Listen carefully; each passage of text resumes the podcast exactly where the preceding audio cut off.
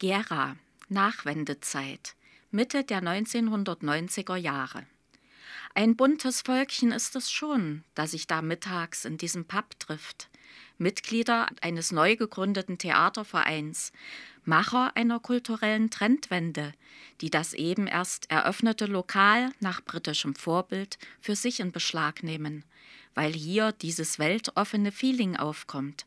Genau der richtige Ort für ihre Aufbruchsstimmung, für diesen neu erworbenen Status freien Künstlertums, den sie zur Freude der beiden Betreiberinnen Mona und Gabi als frischen Wind mit hereinbringen.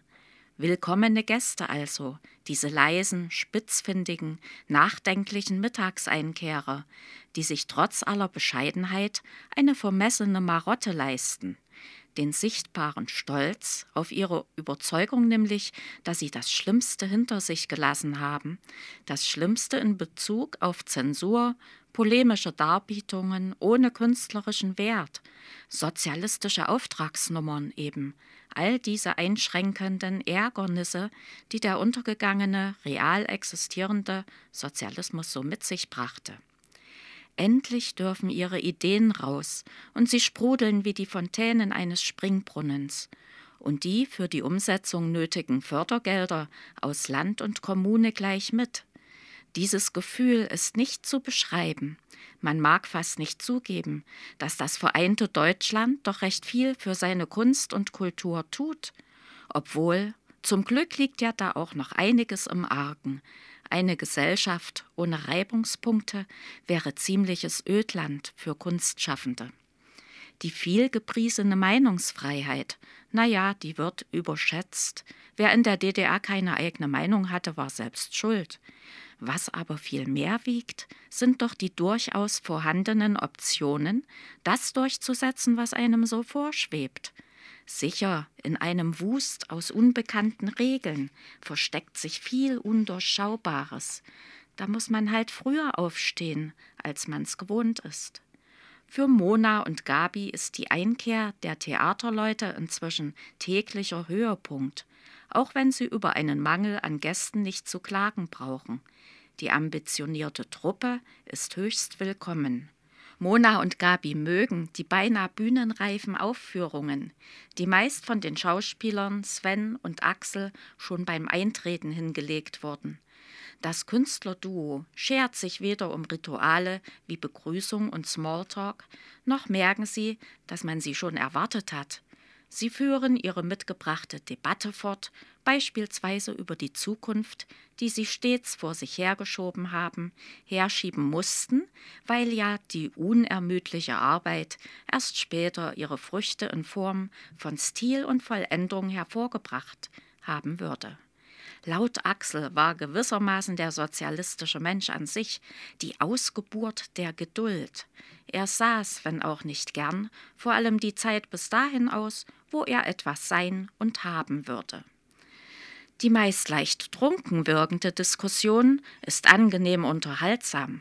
Schauspieler sind Publikum gewohnt, brauchen es, beziehen es gern in ihre Vorführung ein und so geht das weiter, bis die nächsten eintrudeln. Meist handelt es sich dabei um den schwergewichtigen Theaterhandwerker Thomas sowie den Beleuchter Bodo, einen kleinen Kerl von der Statur eines Zwölfjährigen, die regelrecht hereinplatzen und sich grinsend zu Axel und Sven setzen. Gern äußern sie sich dahingehend, dass wohl alle Künstler ein gewaltiges Rad abhaben.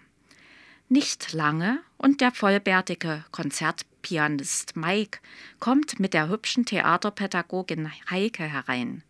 Balletttänzer Andreas Holt, genannt Holdi, bildet gewöhnlich mit dem Fotografen Karl das Schlusslicht. Der letzte ist nicht immer dabei, weil er als einziger Freiberufler seinen Aufträgen hinterherreisen muss. Doch sobald es seine Zeit zulässt, sucht er die Gesellschaft der Gruppe, ist als einziger mit jedem aus ihr befreundet. Nicht alle sind sich grün, aber alle arbeiten mit Eifer an ihrem Programm, dem Organisieren von Veranstaltungen wie Konzerten, Lesungen, Kabarett, also Kleinkunst mit Barbetrieb im nahegelegenen Podiumtheater. Daraus hat sich eine Reihe überfrequentierter Happenings entwickelt, die längst die Kapazität des Hauses sprengt.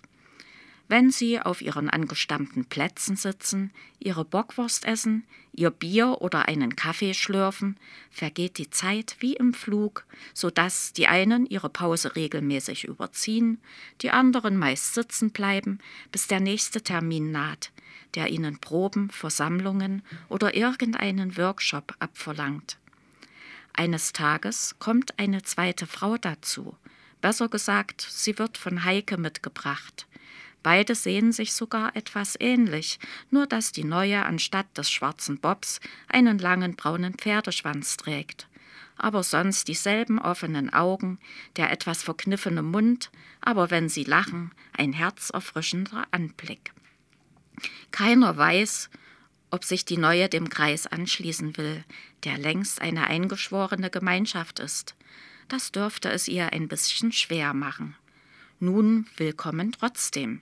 Wie heißt sie denn? Was hat sie bisher gemacht? Ach, Carla, wie putzig. Hier sitzt das männliche Pendant, Karl. Heimerzieherin war sie also. Aha, in verschiedenen Lehrlingswohnheimen. Die nach der Wende aufgelöst wurden. Na klar. Kultur kam auch nicht zu kurz in ihrer Arbeit weshalb man sie jetzt in die Theaterpädagogik gesteckt hat.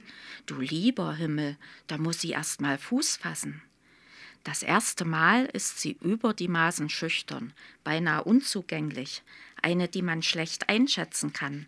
Sie bewirbt sich übrigens nicht um Aufnahme, auch später nicht. Sie scheint sich für den Theaterverein nicht übermäßig zu interessieren, seine Mitglieder nicht zu brauchen. Sie kommt und geht, mehr lässt sie über sich nicht in Erfahrung bringen. Selbst Mona und Gabi haben manchmal nur ein Schulterzucken für sie übrig bis es eines Tages gewaltig kracht. Szenenwechsel. Carla atmete tief ein. Der Bohnerwachsgeruch im Treppenhaus erinnerte sie heute nicht an den Flur ihrer Oma. Es lag ihr aber fern, ihn penetrant zu nennen, wie Heike das tat. Immerhin legte er sich wie Balsam auf ihren wundgeweinten Hals-, Nasen- und Ohrenbereich. Sie war nun mal eine gelernte DDR-Bürgerin, die so manche Düfte ihrer Vergangenheit anheimelnd fand, was nicht ausschloss, dass es Dinge gab, die sie gar nicht mehr riechen konnte. Jedenfalls fand sie es richtig, dass hier im Clubhaus der Jugend die alten Lagerbestände an Raumpflegemitteln aufgebraucht wurden. Hier hatte Carla in ihrer Jugend so manchem sensiblen Konzert gelauscht oder sich bei überlauter Rockmusik die Ohren zugehalten. Hier tobte sie sich auf dem Tanzboden aus, überstand Betriebsfeiern, die streng begannen und als ausufernde Besäufnisse endeten, und erlebte Vergnügungen aller Couleur. Das Wort Odeon, der ursprüngliche, nun wieder eingeführte Name des Clubs, wollte nur schwer über die Lippen kommen. Manche blieben aus Gewohnheit bei der DDR-Bezeichnung, Menschen wie Carla verwendeten sie ganz bewusst, weil sie meinten, dass man sich nicht alles wegnehmen lassen sollte. In einer offenen Tür am Ende des Ganges stand Heike. Einige Theaterschüler rannten an ihr vorbei und hielten an, als sie Carla sahen. Sie wollten wohl mit ihr das übliche Schwätzchen halten, gingen aber dann verwirrt an ihr vorbei. Carla nickte Heike stumm zu und betrat den Übungsraum. Es war einer von dreien und der größte der Theaterschule. Ihr war nie aufgefallen, wie verloren die zwei langen Holzbänke in diesem Saal wirkten, der wackelige runde Tisch und die mit dem alten Infomaterial beklebten Ausstellungswände hingegen standen wie Fremdkörper herum. Vor der Fensterfront lagen liederlich verstreut ein paar Kleidungsstücke. Carla schlich über den Parkettboden, der sogar dann laut knarrte, wenn nur mal eine Maus darüber huschte, und sammelte die Klamotten nach Kostümzugehörigkeit ein. Schnell hing alles säuberlich sortiert über den als Paravang genutzten Stellwänden. Lass das doch, sagte Heike und schaltete die vordere Reihe der grellen Deckenlampen aus. Setz dich, ich muss mit dir reden. Geht nicht, erwiderte Carla. Der Ausstattungskurs beginnt gleich. Die ersten Kids werden jeden Moment da sein. Sie zog nervös einen Packen Unterlagen aus ihrem bunten Umhängebeutel, eilte zum Tisch und breitete einzelne Blätter mit Kostümentwürfen aus. Nein, werden Sie nicht, ich habe ihn für heute abgesagt. Wieso? Also wirklich, ich meine, du kannst doch nicht einfach. Doch, ich kann, betonte Heike nachdrücklich, auch wenn sie nur ungern die Chefin herauskehrte. Ohne sie anzusehen, nahm Carla Platz. Unsicher begann Heike zu reden. Wir haben nicht gewusst, dass dich die Stasi in der Mangel hatte. Sonst hätten wir. Ach ja? schrie Carla sie an. Wenn man sowas weiß, nimmt man Rücksicht, und wenn nicht, kann man getrost Stasi-Opfer verhöhnen? Nein, nein, nein. Heike stand auf, ging um den Tisch herum und kniete sich vor Carlas Stuhl. Keiner hat dich verhöhnt. Klar, ihr alle, indem ihr mich ahnungslose mit einem Stasi-Spitzel an einen Tisch gesetzt habt. Er hat nichts getan. Er hat niemandem geschadet. Wir haben das überprüft. Was? krächzte Carla, während ein ganzer Schwall Tränen ihre Augen verließ und ungehindert auf den Tisch tropfte. Ich habe ihn geohrfeigt. Ich meine, ich war doch im Recht. Und jetzt sagst du, er hat gar nichts ge. Psst, machte die Jüngere wie eine Mutter, die ihr Kleinkind tröstet, schob einen Stuhl heran und setzte sich vis-à-vis. -vis. Hör mir gut zu, Mädchen. Bist du im Moment dazu in der Lage? Carla nickte, während sie in ihrem Umhängebeutel nach einem Taschentuch kramte. Heike zog eins aus einer Packung vom Tisch und trocknete Carla höchstpersönlich die Augen. Da sah sie, wie ratlos diese dreien schauten. Ja, du hast ihm eine runtergehauen. Freilich hat uns das erschreckt, sagte Heike und kicherte freudlos. Als du weg warst, haben wir uns noch lange unterhalten.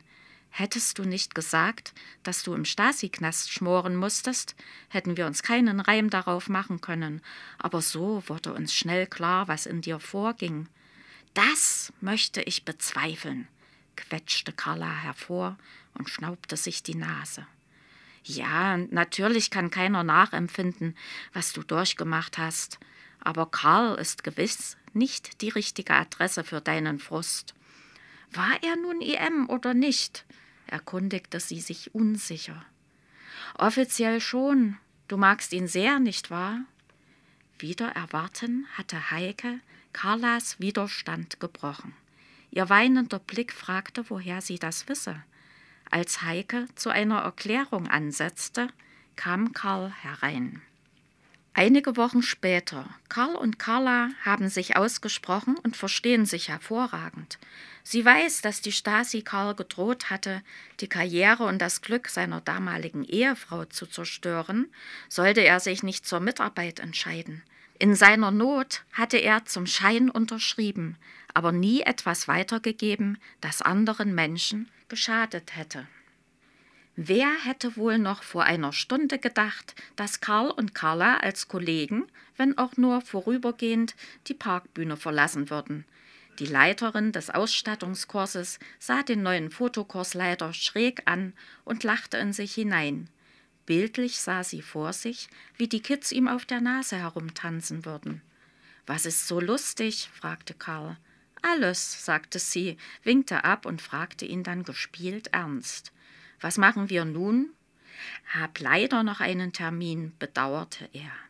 Der neue Gedenkstättenverein braucht Fotos vom Stasi-Knast für eine Publikation. Warum bist du dem eigentlich nicht beigetreten? Ich meine, da haben sich Stasi-Opfer zusammengetan, um eine Gedenkstätte zu errichten. Hast du nicht die Ambition, dich da einzubringen? Sie schlugen die gleiche Richtung ein. Carla quälte derselbe Gedanke war sie so verrückt nach Karl, dass sie sogar ihren Vorsatz aufgeben würde, sich nie mehr den Statuten irgendwelcher Organisationen unterzuordnen? Habe ich schon, gab sie zu, aber ich kann bis heute nicht über meine Stasihaft reden. Denen fällt das so leicht, ich aber bekomme Herzrasen und Schweißausbrüche, wenn ich nur daran denke. Allerdings könntest du recht haben. Vielleicht werde ich besser mit all dem fertig, wenn mir ein paar Leidensgenossen beistehen. Ich gehe einfach mal mit, was? Karl lächelte. Er umfasste ihre Schulter und drückte sie an seine Seite. Wortlos begleitete sie ihn, obwohl ihr noch eine Menge Argumente auf der Zunge lagen, die gegen diesen Schritt sprachen. Da war er wieder, dieser verdammte Horror vorm Reden, der sie daran hinderte, ihr Scheitern in einem anderen Opferverein anzusprechen, obwohl sie doch Karl jederzeit ihre Probleme anvertrauen durfte. Zum einen hätte sie damals, etwa drei Jahre nach der Wende, nichts über ihre Stasi-Knast-Erfahrungen sagen können, ohne in Ohnmacht zu fallen, also tat sie's gar nicht erst. Zum anderen machten die Rachegelüste der meist sehr betagten Aufständigen des 17. Juni an ihren Peinigern eine konstruktive Arbeit unmöglich. Doch statt dagegen aufzubegehren, hatte sie sich davon gestohlen. Kurz darauf wurde der Verein aufgelöst. Gut so, dachte sie damals. Schwamm drüber. Sie waren da. Container, Kräne, und anderes schweres Baugerät standen in Warteposition. Ein Großteil des Stasi-Knastes sollte einem geplanten Einkaufstempel Platz machen. Bedrohlich quietschten die Ungetüme von Abrissbirnen über ihren Köpfen. Ein stattlicher Mann mit Krawatte, Bauhelm und dem Gebaren eines Chefs instruierte gerade einige Arbeiter. Vermutlich sollten sie mit dem Abriss warten, bis der Fotograf wieder weg sein würde. Finster musterte er den Ankömmling und seine Begleiterin. Dieser sichtliche Unmut, wegen ein paar läppischen Fotos den Ausbau der Konsumgesellschaft verzögern zu müssen, machte Carla eine Gänsehaut. Damals, als sie hinter diesen meterdicken Mauern verrotten sollte und den Himmel nur durch Gitterstäbe sehen durfte, hatte sie der Gedanke getröstet, dass dieses abscheuliche Gebäude einmal dem Erdboden gleichgemacht wird. Nun dachte sie anders und fand es erbärmlich, dass man wegen eines weiteren Filialbunkers, wie eine Freundin die Kaufhäuser nannte, beinahe ein Stück ihres Lebenslaufs entsorgt hätte. Wäre der Gedenkstättenverein nicht dagegen vorgegangen, hätte man zusammen mit den Trümmern des Stasi-Knastes die Erinnerung an ihr Leid und das vieler anderer Gefangenen einfach so in der Versenkung verschwinden lassen. Diese Vorstellung versetzte ihr einen spürbaren Stich. Carla machte das alles ganz krank. Dieser Verein, sagte sie sich, hat wie ein Löwe um die nördlichen Mauern gekämpft, um daraus einen Ort gegen das Vergessen zu machen. Wie soll ich mich hier engagieren können, wenn mich der Gedanke an meine Haft schon schlottern lässt wie einen frierenden alten Hund? Carla hatte nicht mal mehr die Kraft, nach Ausflüchten zu suchen und nuschelte nur, dass sie jetzt los müsse, machte auf dem Absatz kehrt und schoss wie ein geirrter Blitz davon. Karls bohrenden Blick und seine nicht mehr zu verstehenden Zurufe im Rücken flüchtete sie aus einer scheinbaren Gefahr, die es nicht mehr gab. Jetzt machen wir einen großen Sprung in die Zukunft. Karl und Carla sind inzwischen glücklich miteinander verheiratet. Doch plötzlich gefällt es jemandem, Stasi-Gerüchte zu verbreiten, die das Paar in seiner gemeinsamen Existenz bedrohen. Schneidend kalt stach die Winterluft in Carlas Lunge. Sie zog sich ihren dicken Schal über die untere Gesichtshälfte und legte einen Schritt zu, es gab Grund zur Freude, und diese wollte sie so schnell wie möglich mit Karl teilen. Hoffentlich, so dachte sie, war er nicht wieder in der Dunkelkammer. Wenn doch, müsste sie sich sehr zurückhalten, um nicht hineinzuplatzen. Einmal mehr bedauerte sie, dass ihr Mann noch immer analog fotografierte, die Filme von Hand entwickeln und selbst Abzüge herstellen musste, weil er sich die nötige Digitaltechnik nicht leisten konnte ein Fotograf ohne zeitgemäßes Handwerkszeug, eine Schande und typisch für diese perverse Zeit, in der sie lebten. Umso erfreulicher ihre Nachricht, die auch Karl etwas aufheitern dürfte. Froh gelaunt bog sie in ihre Straße ein. Nach wenigen Schritten rümpfte sie die Nase. Ein fürchterlicher Gestank kam ihr entgegen, der sie an verbrannte Autoreifen erinnerte, nur dass dieser noch beißender war. Verunsicherte Anwohner schauten aus ihren Wohnungen, husteten fürchterlich und schlossen sofort die Fenster. Dann sah sie den Grund. Dichter Qualm quoll aus ihrem Hauseingang und dem Badezimmerfenster. Verrückt vor Angst um ihren Mann rannte Carla in die Wohnung. Was sich da ihren Augen bot, stach sie mitten ins Herz. Eine Szene, die sie in ihren schlimmsten Träumen noch nicht erlebt hatte, machte ihre Sorge um Karls Leben schier unerträglich. Geistesabwesend stand er vor der Badewanne, die mit Hunderten von negativen Fotoabzügen und Filmen gefüllt war, und sah zu, wie diese im mörderischen Rauch aufgingen. Ja, Ulla Spörl, vielen Dank für das Lesen aus dem Roman, den Sie geschrieben haben, Lebensträume, Lebensräume. Das T ist in Klammer gesetzt. In einem Interview sagten Sie, man muss schon viel von sich selbst preisgeben, wenn man ernsthaft schreibt. Sie wollten diesen Roman erst als Biografie anlegen, haben sich dann aber von dieser Idee getrennt.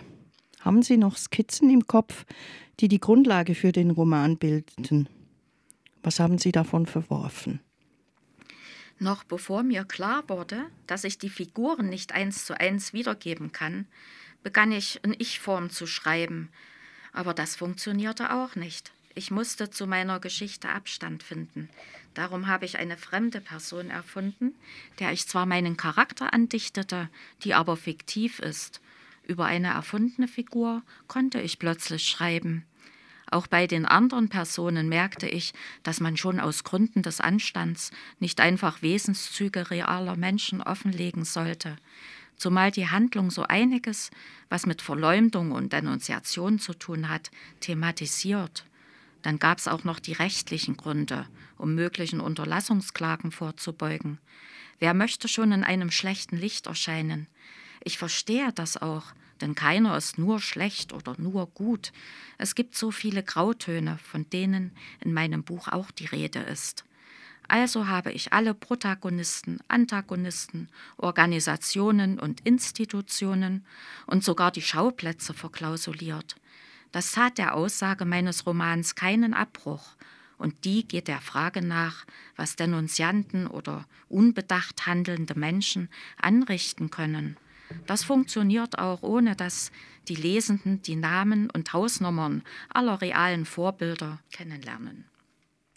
Sie haben den Roman in zwei Erzählperspektiven geschrieben.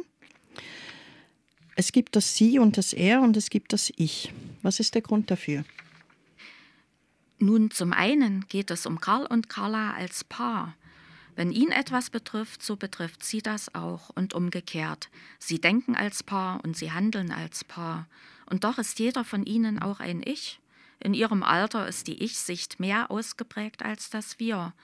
Beide sind keine Teenager mehr und haben schon ein Leben hinter sich, das jeden für sich geprägt hat. Die Ich-Perspektive setzt dann ein, wenn Karl oder Carla die Situation als Einzelperson sieht und mit den eigenen Erfahrungen abgleicht. Die Biografien der beiden sind ja ziemlich unterschiedlich. Er hatte wie die meisten in der DDR nicht viel auszustehen und konnte alle Vorzüge nutzen, wie den Bildungsweg eines Hochschulstudiums, gewerkschaftliche Urlaubsplätze, kostengünstige Teilnahme an allen möglichen Veranstaltungen, kostenlose Weiterbildungsseminare, was ihr nicht in vollem Umfang zur Verfügung stand. Die Liebe zueinander erzeugt aber auch in beiden dieses Wir-Gefühl nach dem Motto geteiltes Leid ist halbes Leid oder Glück verdoppelt sich, wenn man es teilt. Das empfinden beide wirklich so. Je nachdem, wie die Protagonisten gerade drauf sind, wird aus der einen oder anderen Perspektive erzählt. In Ihrem Nachwort zu diesem Roman schreiben Sie, ich hoffe und wünsche mir, dass die Leserinnen und Leser ein Gespür für die Ursachen der Romanschicksale entwickeln werden, Vorverurteilungen und Ressentiments in ihrem eigenen Umkreis erkennen, sowie rufschädigende Kampagnen gegen Menschen, denn das sind sie unbestritten weiterhin alle, mit all ihren Auswirkungen überdenken und, entweder dagegen vorgehen oder sich davon distanzieren. Ich sehe diesen Schlussgedanken nicht nur auf das Buch bezogen, sondern auch ganz allgemein als einen Appell an das tägliche Handeln und Denken im Miteinander. Sehe ich das richtig? Richtig, ja. Der Roman beschreibt ja Schicksale aus dem wahren Leben, so wie die Inhalte fast aller Bücher sich mehr oder weniger auf das tägliche Handeln und Denken im Miteinander beziehen. Wer das Buch aufmerksam gelesen hat, wird mitbekommen haben, dass die Romanschicksale mitten aus dem Leben gegriffen sind und vielleicht darauf achten, wenn leichtfertig jemand in Verruf gebracht wird. Die Figuren in ihren Romanen, ist das, sei das jetzt nun Lebensträume, Lebensräume, aber auch zum Beispiel in Die Akte Doyle, diese Figuren mal angesprochen. Gelangten Sie manchmal an den Punkt, wo Sie zu viel über Ihre Figuren wussten? Bei erfundenen Figuren nicht. Da komme ich nicht in die Versuchung, sie zu überfrachten und die Lesenden zu überfordern. Aber bei realen Figuren kann das schon mal passieren. Die Handlungsträger in Lebensträume haben ja reale Vorbilder. Aber da ich diese von vornherein als fiktive Figuren angelegt habe, kann man auch mal in die Trickkiste greifen und aus einer Figur zwei machen, um sie miteinander in einen Dialog zu bringen. So kann das Wissen um sie dosierter weitergegeben werden. Und wenn zu viele Eigenschaften die Handlung stören könnten, werden sie eben nur scheibchenweise bekannt gegeben oder geheimnisvoll verschwiegen, was ja durchaus auch reizvoll sein kann. In Romanbiografien wie bei meiner Tetralogie über Otto Dix ist es schwer, nicht gleich mit der Tür ins Haus zu fallen, wenn man mehr über die Person weiß, als es der jeweiligen Handlung gut tut. Aber da gibt es auch handwerkliche Tricks. Unter den Schreibenden gilt der Satz, der Stoff muss zu einem kommen. Wie kommt der Stoff zu Ihnen? Wie ergreifen Sie ihn, wenn er an die Tür klopft? der kommt dann, wenn ich weniger kopflastig bin. Ich habe mich schon oft gefragt, wie es kommt, was da kommt. Ich glaube, wenn eine Idee verfolgt wird, arbeitet sie unterbewusst weiter, greift auf, verwirft, ordnet neu, bis sich ein Gespinster gibt, das in dem Moment nach außen drängt, wenn die Zeit reif dafür ist oder die Umstände stimmen. Wer das nicht weiß, glaubt sich manchmal von sichtbare Hand geführt. Aber eigentlich ist man immer das Medium seiner selbst. Inzwischen verlasse ich mich darauf, dass irgendwann der Stoff, wie Sie so schön sagen, an meine Tür klopft. Manchmal ist es mangels Stift und Notizblock gerade nicht günstig, aber dann habe ich auch keine Angst, dass der Stoff verloren geht. Der klopft schon wieder, wenn er raus will, vielleicht sogar besser entwickelt. Regionalgeschichtliche Sachbuchschreiberin, Verfasserin von Romanen, journalistische Texte. Das sind verschiedene Stilmittel des Schreibens. Was ist Schreiben für Sie? Für mich ist Schreiben eine Möglichkeit, Ordnung in meine Gedanken zu bringen, mir über manches klar zu werden, mich zu bilden auch, weil man unweigerlich auf Dinge stößt, die man nicht weiß und recherchieren muss. Und letztendlich ist Schreiben für mich Therapie. Auf diese Weise werde ich los, was mich bedrückt. Ich habe mich all dieser Stilmittel gern bedient, mich teilweise auch ausprobiert, um herauszufinden, was mir liegt.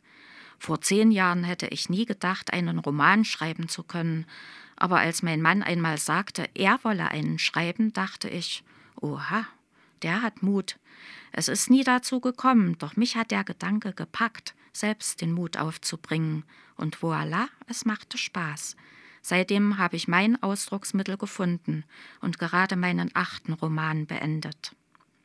Wo bewegen Sie sich am liebsten? Im Romane schreiben.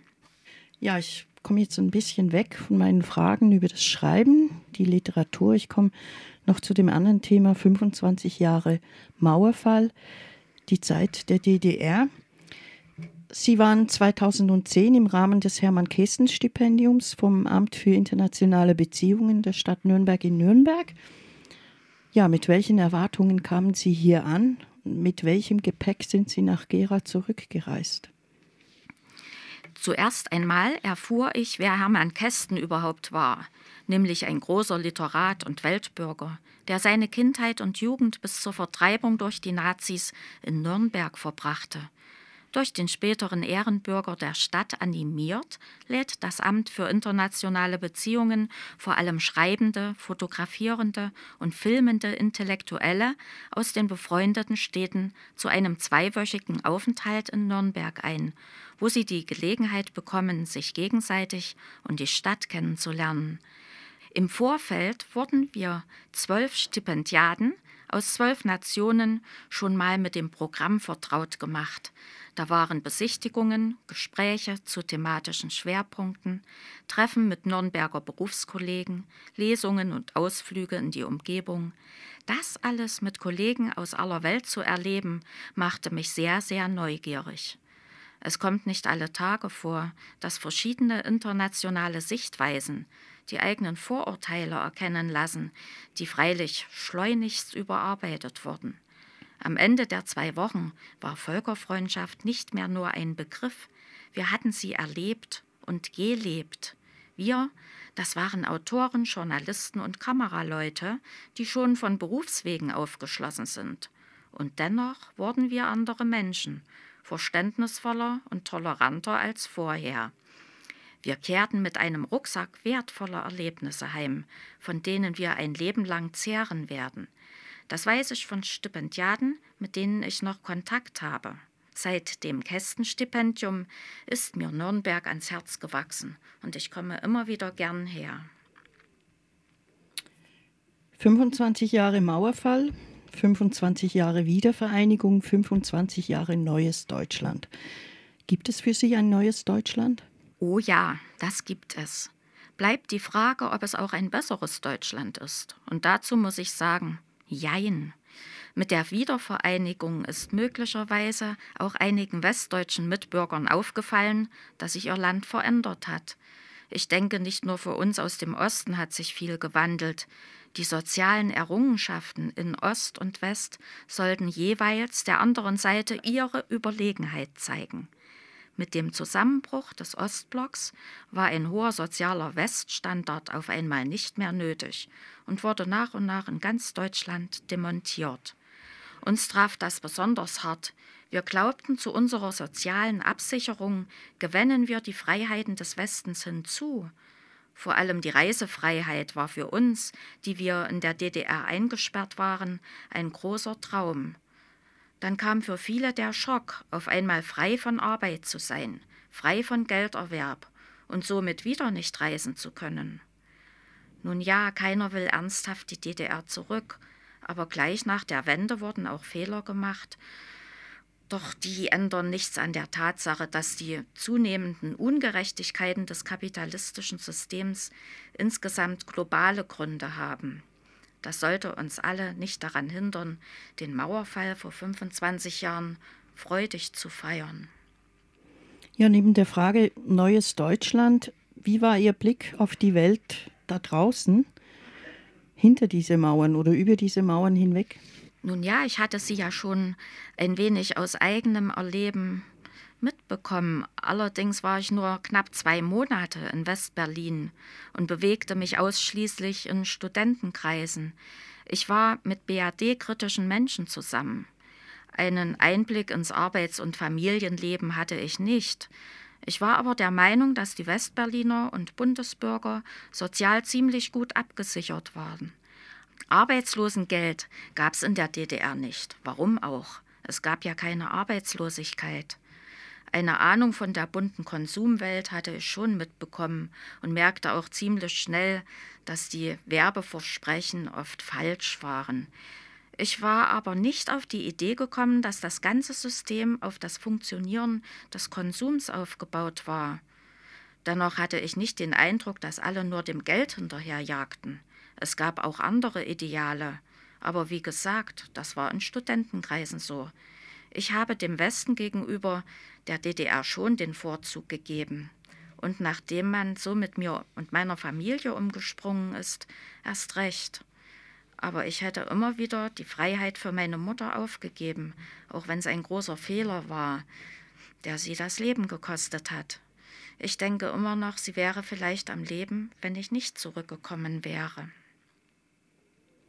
Ja, man hat Ihnen nach dieser Rückkehr aus Westberlin äh, eine Stasi-Haft auferlegt, dann eine Zwangslehre mit Arbeitsplatzbindung in der Produktion und zehn Jahre Qualifizierungsverbot.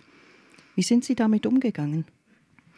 Anfangs war ich am Boden zerstört, denn ich hatte mit Straffreiheit gerechnet. Das hatte man mir versprochen. Ich bekam in West-Berlin einen Brief von meinem Vater, in dem es hieß, meine Mutter sei schwer krank und sie befürchte, mich nie mehr wiederzusehen.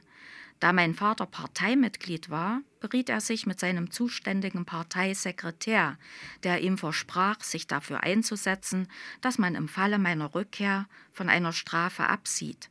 Es gäbe da einen Paragraphen, der bei rückwirkender Abstandnahme von einer Straftat zum Tragen kommen könne. Ich ging also zurück in die DDR, weil ich meine Mutter wiedersehen wollte. Ich dachte tatsächlich, sie läge im Sterben. Ich nahm den Brief mit, den mein Vater mit diesem Parteimenschen verfasst hat, und hoffte, man brächte mich schnurstracks zu meiner todkranken Mutter. Was dann wirklich geschah, war für mich unfassbar. Man nahm mir an der Grenze den Brief weg, und wenn ich ihn erwähnte, wusste niemand darüber. Zu meiner Mutter ging's auch nicht. Man ließ mich im Unklaren darüber, was man mit mir vorhatte. Man brachte mich in ein Gebäude, das mit einem Stacheldraht umgeben war, hinter dem furchteinflößende Hunde bellten. Schlafen sollte ich in einem Saal mit etwa 20 Feldbetten, auf denen klamme, kratzige Decken lagen. Ich war der einzige Schlafgast und wusste immer noch nicht, wo ich war. Auch das Verhör am nächsten Tag brachte mir keine Klarheit. Man fragte mich nur unwichtige Sachen, zum Beispiel, ob ich als Kind die Möglichkeit hatte, Westfernsehen zu sehen. Meine Fragen, die meine Mutter betrafen oder was mit mir geschehen würde, ignorierte man mehrere Tage. Dann erst klärte man mich auf, dass ich mich in einem Aufnahmeheim für Menschen befand, die DDR-Bürger werden wollten. Man ließ mich in einen Gemeinschaftssaal, in dem eine Handvoll Leute waren, die aus verschiedensten Gründen in die DDR übersiedeln wollten. Nach einem Monat kam meine Mutter zu Besuch. Sie hatte eine Wunderheilung hinter sich. Später stellte sich heraus, dass alles nur eine Finte war, um mich zurückzuholen. Ich wurde wieder in der DDR aufgenommen und konnte daher auch sofort verhaftet werden. Mein nächster Aufenthaltsort war das Stasi-Gefängnis in Gera. Ich wurde zu drei Jahren Haft verurteilt, von denen ich 14 Monate in Dessau absaß. Danach kam ich auf Bewährung frei. Man verdonnerte mich zu einer Zwangslehre, zehn Jahren Arbeit in der Produktion bei Qualifizierungsverbot. Das Schlimmste aber war, dass meine Mutter tatsächlich gestorben ist. Sie hat sich das Leben genommen, weil sie die Behandlung ihrer Tochter nicht verwinden konnte. Mit der Zeit habe ich mich an meine Situation gewöhnt und mich eben ins Privatleben zurückgezogen. Ich habe geheiratet und mit meinem damaligen Mann ein Eigenheim gebaut. Erst nach diesen zehn Jahren durfte ich mich beruflich verbessern, habe meinen Industriemeister gemacht und danach ein Pädagogikfernstudium aufgenommen. Kurz vor dessen Ende kam die Wende. Was ist Ihre heutige Haltung der Politik gegenüber? Ich erwarte auch von der heutigen Politik soziale Gerechtigkeit wie Teilhabe am gesellschaftlichen Wohlstand für alle. Die meisten Erwerbslosen sind doch nicht zu faul, wie oft behauptet wird, um von den wahren Gründen abzulenken. In der Regel sind sie Opfer der Profitgier von Arbeitgebern. Die heutige Politik, ich meine nicht nur die in Deutschland, sondern in der ganzen westlichen Welt, hat ihre Machtbefugnisse abgegeben. Das ist eine ganz gefährliche Sache, denn das ist schon mal passiert, als Hitler von den Parlamentariern grünes Licht bekam, die beiden Ämter des Reichspräsidenten und Kanzlers in sich zu vereinen. Politik braucht diese demokratischen Kontrollorgane. Damals hat Hitler mit diesem Schritt das letzte Hindernis für seine schreckliche Diktatur aus dem Weg geräumt. Heute geben zu viele Politiker ihre Verpflichtung, über die Grundbedürfnisse ihrer Wähler zu wachen, an die Privatwirtschaft, also Konzerne und Banken ab, mit dem Ergebnis, dass das gesellschaftliche Leben beinahe nur noch vom Profitstreben bestimmt wird. Ein Gesundheitswesen oder der soziale Wohnungsbau, Post, Bahn, das Versicherungswesen, ja nicht mal das Finanzwesen darf aus der staatlichen Verantwortung entlassen werden. Diese Bereiche gehören einfach nicht in profitorientierte Hände, wenn der Mensch nicht auf der Strecke bleiben soll. Ganz zu schweigen vom Zustand unseres Planeten, der kurz vorm Kollaps steht, wegen der Profitgier. Es wird auch immer unverschämter gelogen und betrogen. Wo ist die Vorbildwirkung geblieben? Wenn das so weitergeht, sehe ich schwarz für unsere Zukunft. Zum Glück gibt es immer mehr Proteste und Initiativen, die dieser Richtung Einhalt gebieten wollen. Also da ist immer noch Hoffnung auf einen Politikwechsel, der hoffentlich in Thüringen seinen Anfang nimmt. Was ist für Sie Heimat? Damals, heute? Und was sagen Sie zu Stichworten wie Demokratie, Freiheit, Grenze, Revolution, freie Meinungsäußerung? Heimat war früher für mich alles, was mit Familie, Schule, Freunden, Arbeit und der entsprechenden Umgebung zu tun hatte. Da waren Gegenstände keine Wegwerfartikel oder Häuser etwas, das man einfach abreißt. Sogar die unverwüstlichen Lederstiefel meines Großvaters, die dieser von seinem Vater übernommen hatte, gehörten dazu. Möbel, die waren für die Ewigkeit gemacht und wurden auch vererbt. Alles hatte einen bestimmten Geruch, einen Klang und fühlte sich an, wie es kein Ersatz hätte tun können. Als nach der Wende das Haus meiner Großeltern abgerissen wurde, tat es weh, als hätte man etwas aus mir herausgerissen. Von der Welt meiner Vergangenheit ist fast nichts mehr da. Die meisten Verwandten und Bekannten von früher sind weggezogen oder gestorben. Man könnte sagen, ich habe keine Heimat mehr. Andererseits ist die Welt kleiner geworden, näher zusammengerückt, und es gibt Orte, an denen wir, mein Mann und ich, uns richtig wohlfühlen. In der Tat neigen wir dazu, England als unsere zweite Heimat zu bezeichnen. Ich fühle mich auch als Europäerin, nur ist mir das beinahe schon zu wenig. Was ist mit den anderen Kontinenten? Eigentlich sehe ich mich lieber als Weltbürger. Ich habe ja auch überall auf der Erde Freunde.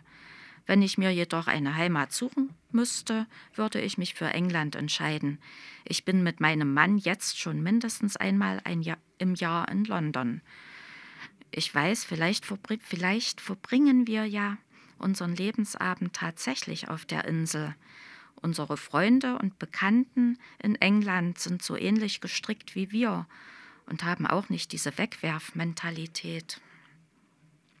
Mhm. Und diese Stichworte Demokratie, Freiheit, Grenze, Revolution, freie Meinungsäußerung? Demokratie ist nur so gut wie die Leute, die sie verwirklichen.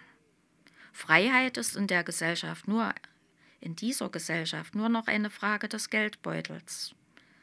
Grenze ist dazu da, um durchbrochen zu werden. Revolution ist mal wieder nötig, eine friedliche meine ich. Freie Meinungsäußerung ist zwar garantiert, kann aber trotzdem Menschen den Job kosten oder andere Mitgliedschaften, wenn ihre Meinung denjenigen nicht passt, die zu bestimmen haben.